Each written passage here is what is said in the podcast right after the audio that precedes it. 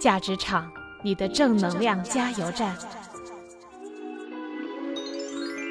那其实，在我们的收纳整理里头呢，显和藏也是二八法则。哎，您说这个不光是你开始说的日本极简，因为我住在北欧挪威哈，在欧洲这边，特别是在北欧极简这一方面的话，我们的生活空间也是讲究二八法则的。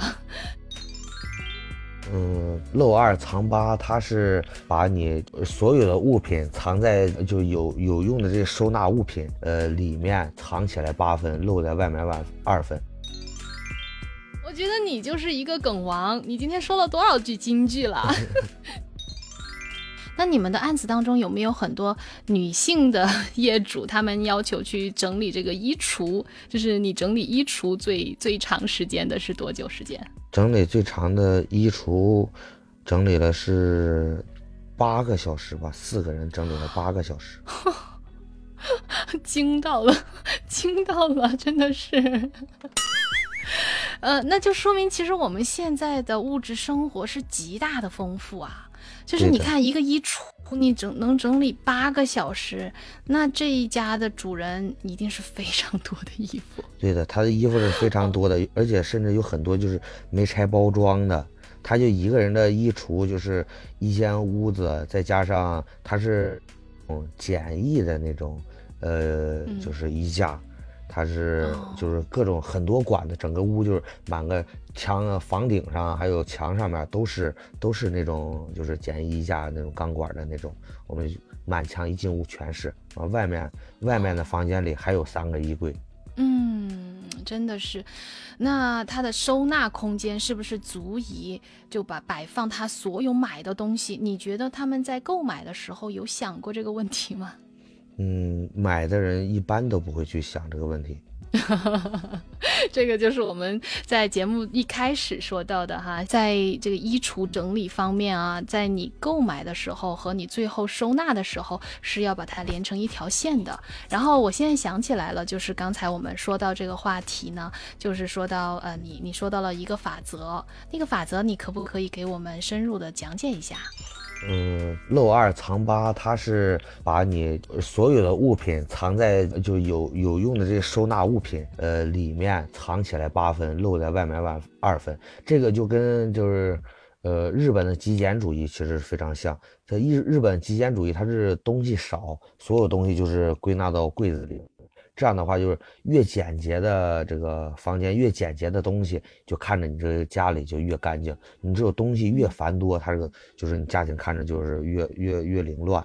哎，我觉得这个真的是此处应该有惊呼哈，就是这一句又是金句了。你东西越多，家里可能就更凌乱，你就没有办法过上清爽的家居生活。其实这个啊，班长，我们之前说过，你一个人住在里面，跟你的心情是有很大的关系的。嗯，哈，就是如果说一个乱乱的家和一个呃清爽的家是完全不一样的，对不对？对的，对的。呃，就跟我们公司的一个口号一样，就是，嗯，干净是一个家最好的风水。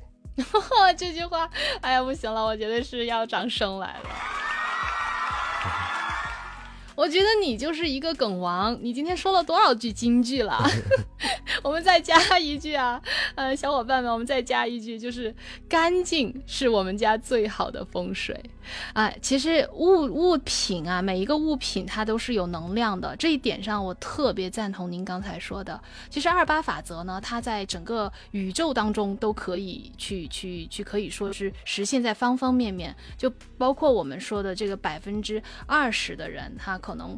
挣了百分之八十人的金钱啊！你可能看到的就是那些呃永远在金字塔顶端的那些人，也有二八呃法则。那其实，在我们的收纳整理里头呢，显和藏也是二八法则。哎，您说这个不光是你开始说的日本极简，因为我住在北欧挪威哈，在欧洲这边，特别是在北欧极简这一方面的话，我们的生活空间也是讲究二八法则的。就是其实你说的那个藏，呃，那这边的一般。家居的情况是这样的，呃，不管你是公寓还是你住的是别墅呃小小洋楼，你都会有自己的仓库。这个仓库就是给你拿来存放冬暖夏凉，你要去换季的这些东西的，包括一些小孩子的自行车呀，或者一些大型一点的玩具啊这些。那么在我们的这种家居环境里面都是有。如果你是公寓的话，那它就会在呃底楼会给每一个户主安排一个小小的隔间，这个隔间就是给一个家庭。其实你说家庭完全没有仓库，我觉得是不合理的，班长，因为你总有那一些这个季节对吧用不到的东西，那你该怎么办呢？那所以呢，这边呢就是会专门给你这么一个空间。我觉得我们的断舍离并不是说不要你买东西，扔掉所有的东西。而是说，你把它合理的规划好，哪一个区域该放哪些东西，放多少东西，你心中有数，是不是这样子的？对的，对的，是这个，是这样子的。嗯嗯，非常好。二八显就是我们显显藏的二八法则哈，藏藏是藏多少？我们再重复一遍，藏是藏八，漏是漏二，八成。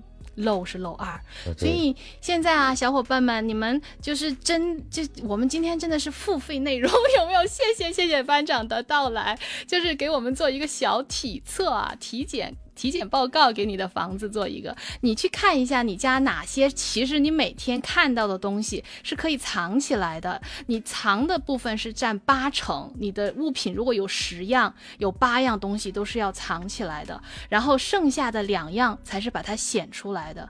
你看看那一些奢侈品商店，他们在陈列的过程当中，如果包包它是有质量的，有有高价的包，它它占的空间就越大，是不是？所以呢，其实你如果想过有品。质的生活，我觉得这个断舍离这三个字啊，好好去品一下，你会过上更好的生活。呃，整理只是断舍离其中的最小的一部分，因为它是可以，可以就是给你最直观的印象的一个东西。嗯，是的，是的，就是从家家庭，呃，你每天可以着手的这个收纳最直观的入手，我特别赞同您说的。但是天长日久以后，你就会形成一套你的生活哲学。其实断舍离是一种生活的哲学和你对于人生的一种态度。就是如果说你有一些什么想问，直接问我们班长的呃一些话，你也在这个留言区里告诉我们。最后呢，我非常期待你在评论区里告诉我你的故事和感想，还有不要忘了给白鹿的专辑五星好评哦！正能量加油站站长白鹿和你评论区里见喽，拜拜。